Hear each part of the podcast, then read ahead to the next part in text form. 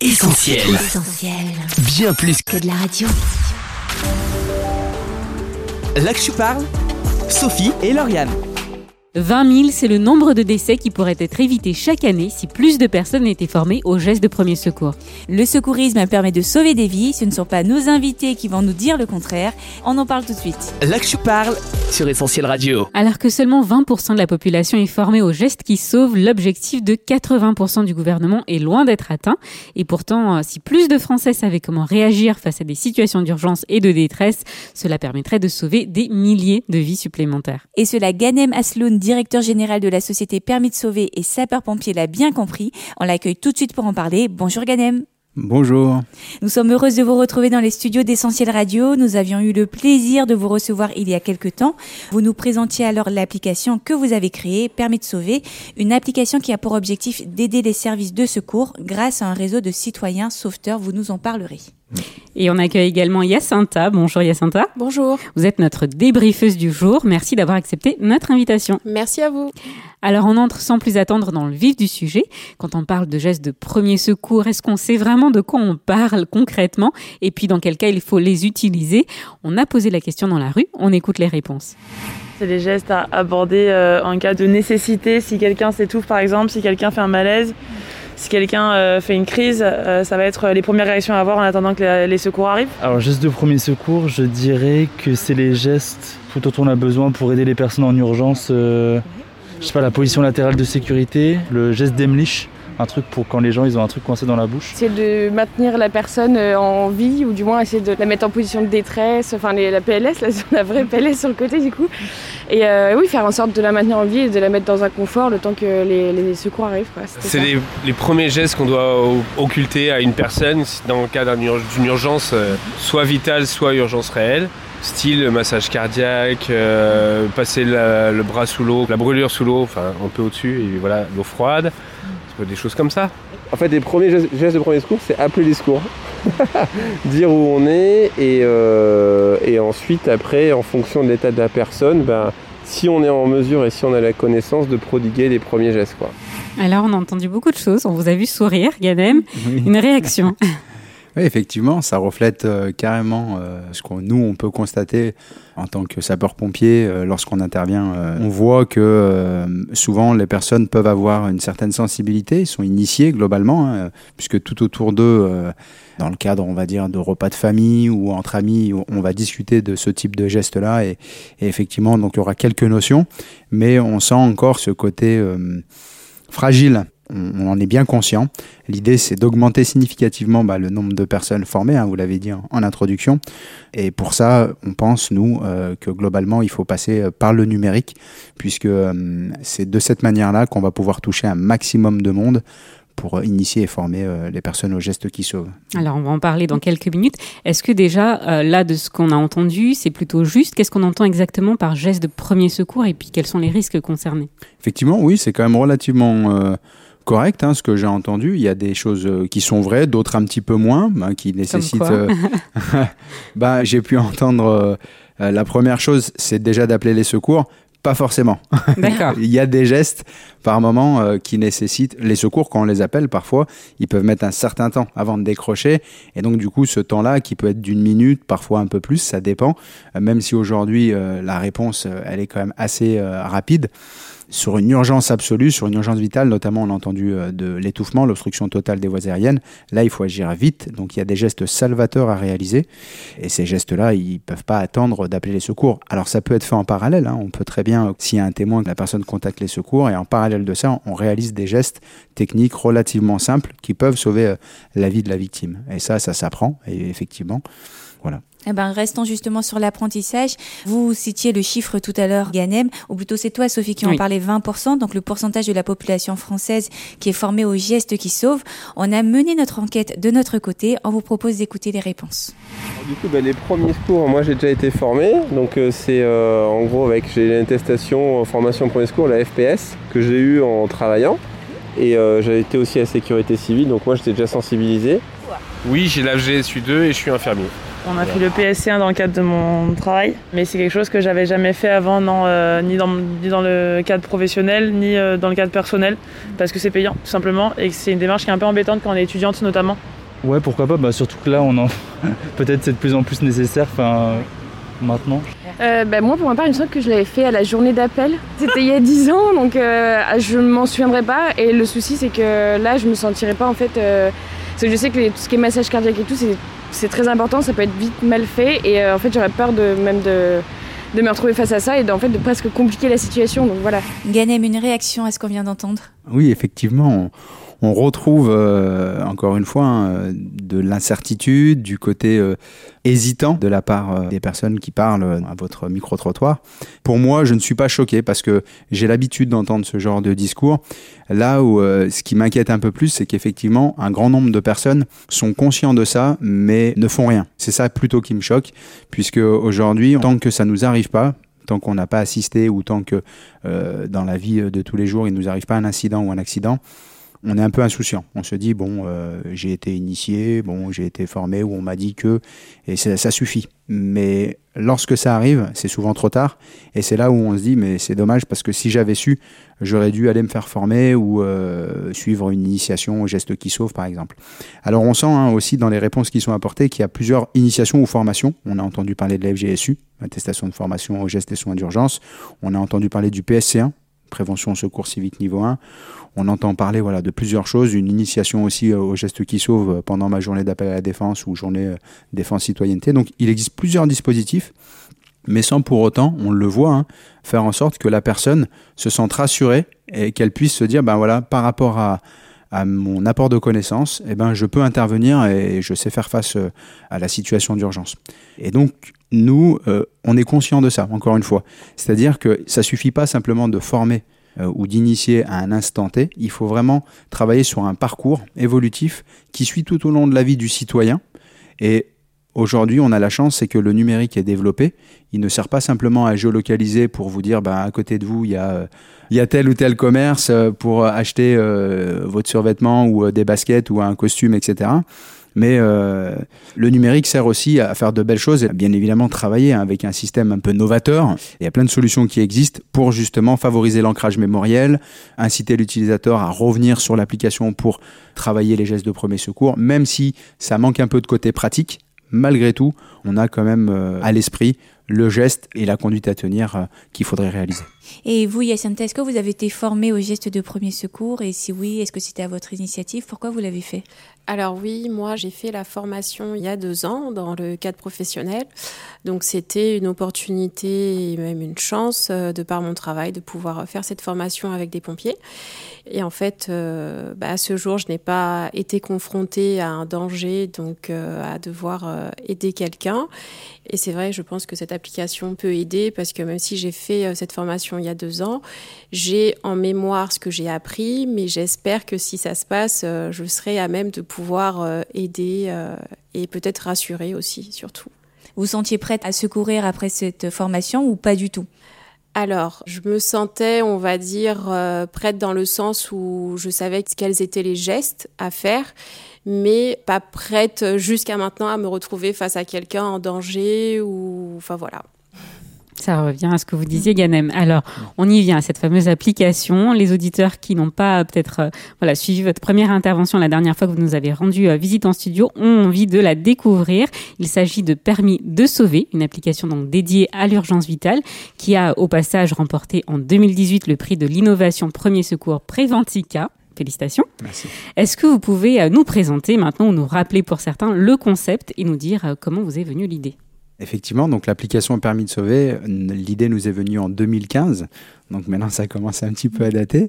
J'étais donc avec un collègue euh, sapeur-pompier dans un restaurant rue Mercière. Et euh, en sortant de ce restaurant, on a aperçu des collègues, donc une ambulance de pompiers avec un équipage du SAMU. Et comme on connaissait euh, les personnes qui étaient à proximité, hein, les pompiers, nous sommes allés les saluer.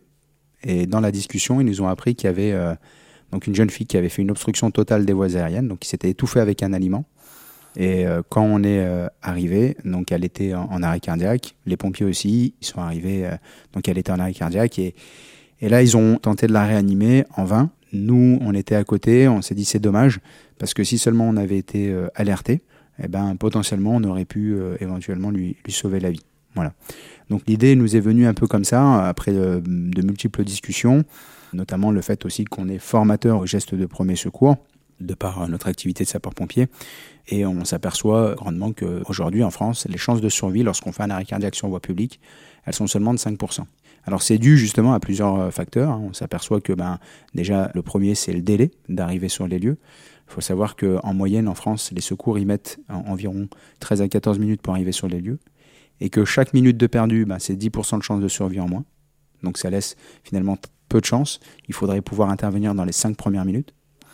Et la deuxième chose, c'est le fait aussi qu'il n'y a pas suffisamment de personnes formées au geste de premier secours. Et là, on le voit bien, c'est flagrant. Hein. Notre histoire euh, qu'on a vécue en 2015, c'est ce qui s'est passé, c'est qu'il n'y avait personne de formé à côté. Les secours ont mis un certain temps, mais nous, malheureusement, on était juste à côté et on n'a pas pu être alerté, donc euh, on n'a pas pu euh, intervenir. Et l'idée, ça a été de servir des nouvelles technologies pour pouvoir géolocaliser donc les secouristes qualifiés qui seraient à proximité d'une urgence absolue, en l'occurrence, pas forcément l'arrêt cardiaque, mais toute urgence absolue, et de doter les services d'urgence, donc les SAMU et les sapeurs-pompiers, d'une plateforme au niveau du centre d'appel pour pouvoir déclencher des alertes euh, sur les téléphones portables aux secouristes qui sera à proximité. Donc le fonctionnement de l'application est relativement simple. Le secouriste qui est à proximité, donc il reçoit une alerte sur son téléphone, il va accepter ou pas d'intervenir, hein, suivant sa disponibilité. S'il accepte, à ce moment-là, il est guidé jusqu'à la victime via un guidage GPS. Et là, à ce moment-là, il peut échanger avec euh, les pompiers ou le SAMU via de la visioconférence, du chat, l'envoi de photos euh, de la scène, etc. Voilà. Yacinta, qu'est-ce que vous en pensez? Je vois hocher la tête. ça a l'air de vous convaincre en tout cas. Eh ben, je trouve que c'est une formidable idée et que ça peut peut-être rassurer euh, des personnes comme moi qui se rappellent de gestes et voilà, du coup, qui pourraient peut-être communiquer, échanger. Voilà, nous, on serait peut-être, nous, en tant que secouristes, en mesure de rassurer les personnes qui sont autour de nous et nous, on pourrait être rassurés par vous, les professionnels, pour faire les, les, gestes des premiers secours. Et justement, Ganem, quel est le public visé par votre application et est-ce que tout le monde peut la télécharger, même ceux qui n'ont jamais fait de formation? Tout à fait, ouais. vraiment euh, tout public hein, peut télécharger l'application puisque à l'intérieur on va retrouver différents rôles, si vous voulez, à l'intérieur de l'application. On va avoir donc des secouristes plus ou moins confirmés, on va les distinguer de par leur niveau. Hein. On va retrouver des secouristes, on va dire plutôt bénévoles, qui ont été formés dans le cadre de leur travail, par exemple, on l'a vu, hein, euh, notamment sur des PSC1, prévention secours civique niveau 1, des personnes qui ont été formées SST aussi, sauveteurs secouristes du travail. C'est une grosse communauté aujourd'hui en France. Hein. il y a à peu près 3 millions de SST, donc très intéressant pour nous. Quand je dis pour nous, c'est pour la société finalement, mmh. puisqu'ils interviennent dans le cadre de leur travail, mais ils pourraient être aussi bénévoles et volontaires dans le cadre civil, en cas d'urgence absolue, de pouvoir intervenir à proximité de leur position, puisqu'ils ont reçu une formation et avec un recyclage donc un maintien et actualisation des compétences qui est tous les deux ans, donc ils sont quand même assez à jour. Ces secouristes-là, c'est une réelle opportunité, une réelle force en tout cas pour l'application et pour pouvoir intervenir. Donc on va retrouver des secouristes bénévoles, on va retrouver aussi des secouristes dits professionnels, donc ça va être plutôt des personnes confirmées, des sapeurs-pompiers, personnel du SAMU, personnel de santé, etc. Et on va retrouver aussi des personnes en masse, hein, d'ailleurs, dans l'application, qui sont nombreux, des personnes qui sont simplement initiées, qui sont... Euh, par moments euh, ben, non formés, même pas initiés, mais qui souhaitent aider, intégrer la chaîne des secours, donc d'être acteurs de la sécurité. Et leur rôle sera un rôle plutôt de logisticien, entre guillemets, c'est-à-dire qu'ils vont pouvoir être alertés simplement pour aller chercher un défibrillateur pour euh, l'acheminer, notamment sur la prise en charge d'un arrêt cardiaque, puisque grâce à un défibrillateur sur une intervention, sur la prise en charge de l'arrêt cardiaque, on va passer de, tout à l'heure je disais 4 à 5% de chance de survie, et bien là on va augmenter, on va passer à 40% de chance de survie si la personne, on lui administre un choc électrique, donc on amène un défibrillateur sur l'intervention dans les moins de 5 minutes. Donc ça a un réel intérêt, ça a un réel impact, hein, le fait que euh, tout citoyen, toute personne peut télécharger l'application et être acteur de la sécurité. Acteur de la sécurité, on peut tous l'être, c'est intéressant. Et euh, depuis le lancement de l'application, quels sont les retours que vous avez eus, des anecdotes peut-être à nous raconter? Oui, effectivement, on a la chance euh, d'avoir participé à de nombreux sauvetages, justement. Donc, du coup, euh, plusieurs secouristes ont été alertés depuis en 2019 et 2020. Alors, 2020 a été une année un peu particulière, évidemment, pour tous. Donc, euh, on a divisé par deux le nombre d'interventions. Mais si je donne les chiffres, par exemple, de 2019, on était à plus de 1500 interventions en France. Et un petit peu moins, on était aux alentours de 700 interventions en 2020. Et globalement, on a fait repartir un peu plus de 52 cœurs. Donc c'est beau, c'est magnifique. On est, c'est ce qu'on s'était dit un peu au départ. hein. À partir du moment où finalement on pouvait sauver au moins une vie, c'était euh, l'objectif était atteint. Et aujourd'hui, on voit que ça fonctionne, c'est pérenne. Et donc on est assez satisfait. Mm. Et des retours peut-être de professionnels? Qu'est-ce qu'ils vous disent sur votre application? Est-ce qu'ils trouvent ça pratique, utile euh? Les retours sont très positifs hein, pour la plupart des collègues. Ils me disent que globalement, c'est l'avenir. C'est l'avenir de donner euh, un rôle finalement aux citoyens pour l'intégrer officiellement dans la chaîne des secours. Jusqu'alors, il n'y avait pas de solution. Il y avait euh, cette envie, mais sans vraiment donner des moyens, en tout cas euh, matériels ou des outils pour intégrer le, citoyen. Et là, concrètement, on lui offre une application qui lui permette de, rentrer officiellement parmi les secours. Et d'ailleurs, l'application, vous l'avez créée à Lyon, mais euh, l'initiative n'est pas que locale. Dans quelle ville elle s'est déployée? Alors aujourd'hui, on est présent dans une trentaine de départements en France. hein. On peut citer euh, le département de la Vienne, on peut citer euh, le département des Charentes-Maritimes, le Gard, etc. La Savoie, euh, la Loire, enfin, etc., etc. Et on peut également aussi dire qu'on est à l'international puisqu'on est présent en- dans le nord de l'Italie. On est présent aussi dans d'autres pays euh, comme l'Espagne, avec euh, d'autres pays, mais plutôt dans le nord, avec lesquels on a des discussions assez avancées, dans lesquelles on, on aimerait se déployer aussi. Et voilà. Bravo. Merci. Bravo, oui. Alors, euh, vous l'avez évoqué tout à l'heure, on ne peut pas effectivement euh, passer sous silence la crise sanitaire et ses conséquences. En ce qui concerne notre sujet du jour, on a voulu savoir quel est son impact sur l'assistance des personnes en danger. On écoute les réponses recueillies.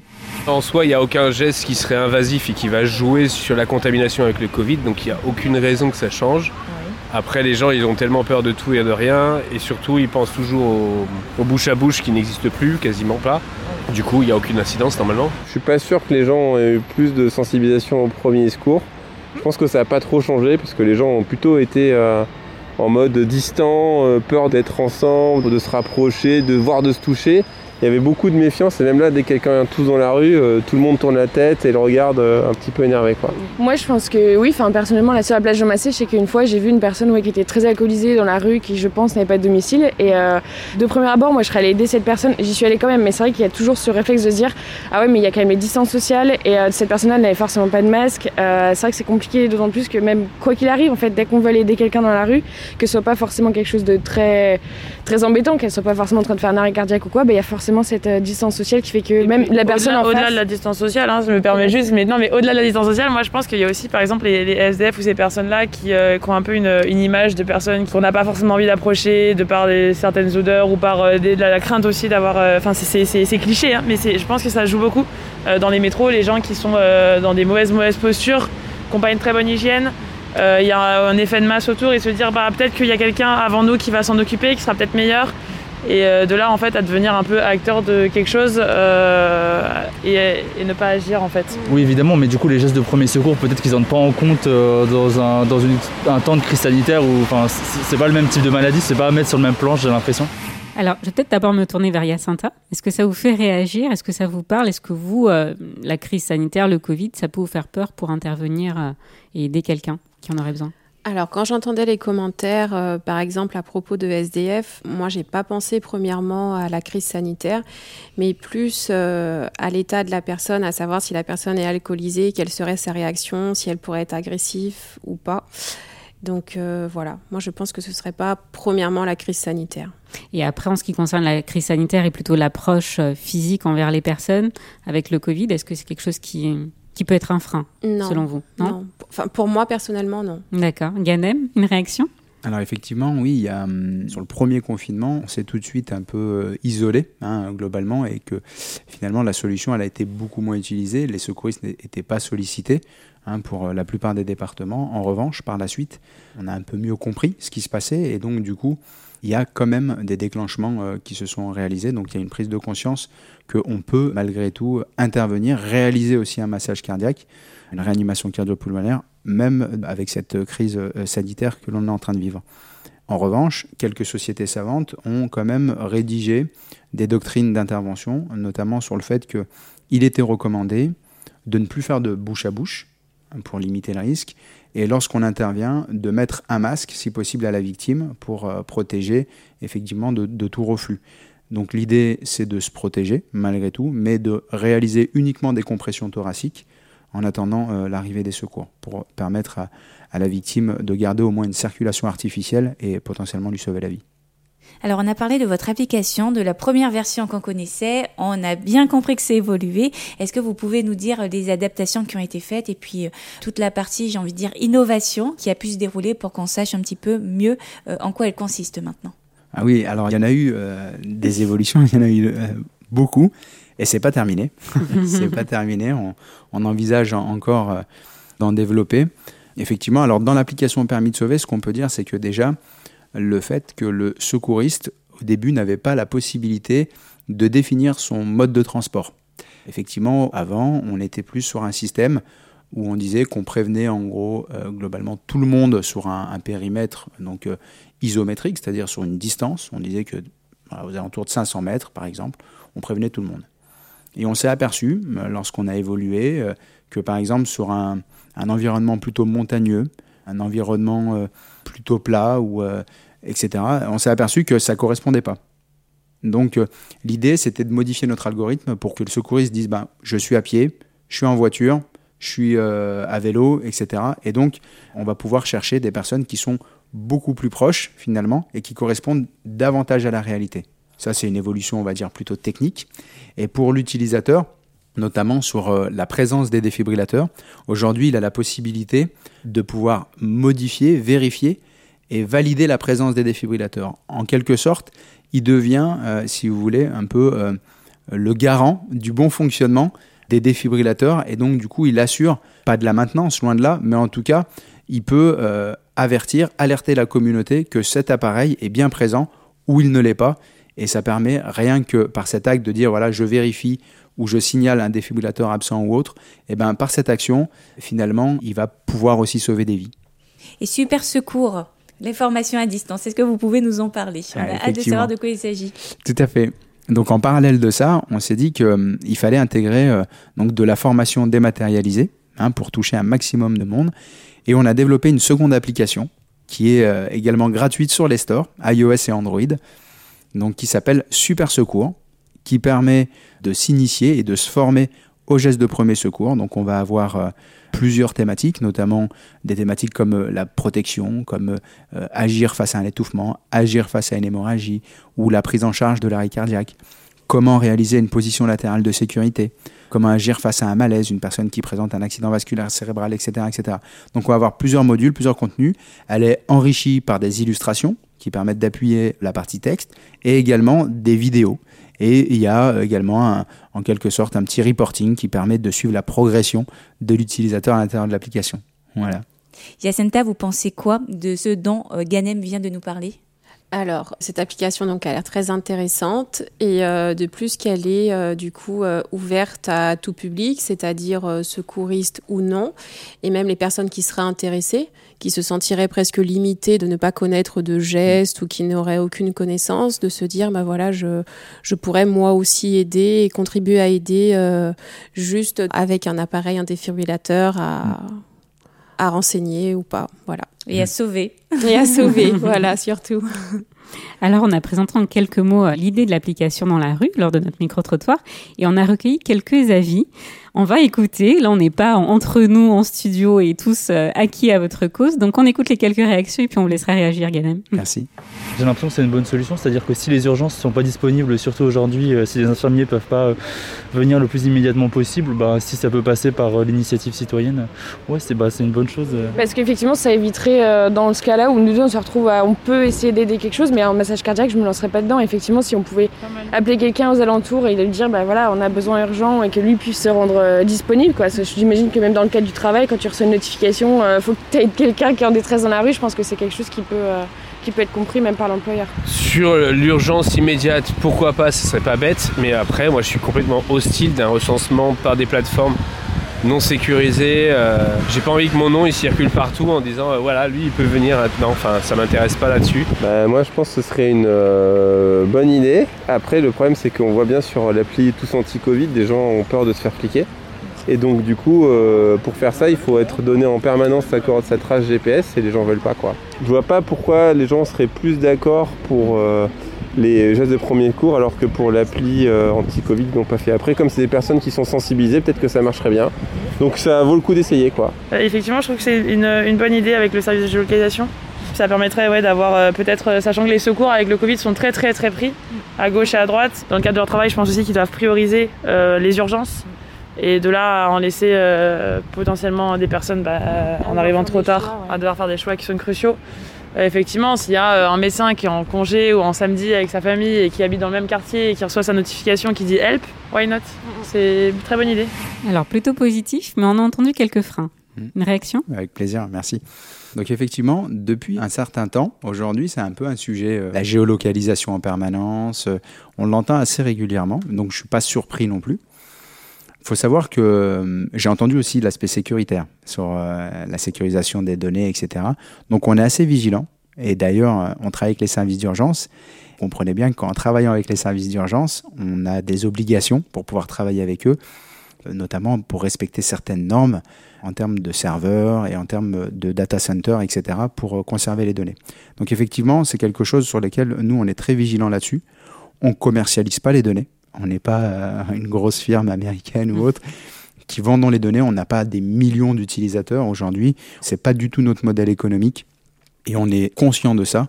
Et on ne veut pas, en tout cas, nous commercialiser les données de position ou autre. C'est pas le but, c'est pas l'objectif de l'application. Bien au contraire, on préserve ces données-là et on n'en fait pas commerce, quoi. C'est pas du tout le, le modèle éco. Voilà. Et un autre frein, Ganem, qu'on peut aussi évoquer, c'est euh, la crainte qu'on reproche aux utilisateurs de ne pas être intervenus alors qu'ils avaient téléchargé l'application. C'est quelque chose qui vous est remonté parfois? Effectivement, c'est quelque chose qui revient assez euh, régulièrement, on va dire. hein. C'est une crainte qui est souvent euh, exposée par des citoyens. En fait, aujourd'hui, quand on sollicite comme ça des citoyens, la loi, elle n'impose pas que le citoyen sauveteur agisse ou intervienne. C'est pas le cadre réglementaire. La non-assistance à personne en, danger, hein, par rapport au code pénal, le législateur, il dit quoi? Il dit simplement que on n'est pas dans l'obligation de réaliser des gestes de premier secours, mais à minima, il faut euh, transmettre l'alerte. Donc il faut envoyer au secours. Et les secours, à minima, ils ne sont pas obligés de déclencher un citoyen sauveteur. Il est simplement envoyer les secours euh, traditionnels, hein, une ambulance, un VSAV, quoi, une ambulance de pompiers. Donc c'est bien normé, c'est bien réglementé et il n'y a pas de risque. Et même pour aller plus loin, et c'est ça qui est intéressant, c'est que depuis euh, qu'on s'est parlé, je pense, ça n'y était pas à l'époque, on a fait pousser une loi qui s'appelle la loi du citoyen sauveteur. Donc euh, c'est une loi qui permet de protéger l'intervention du citoyen. C'est pour aussi encourager ben, ce genre de, solution.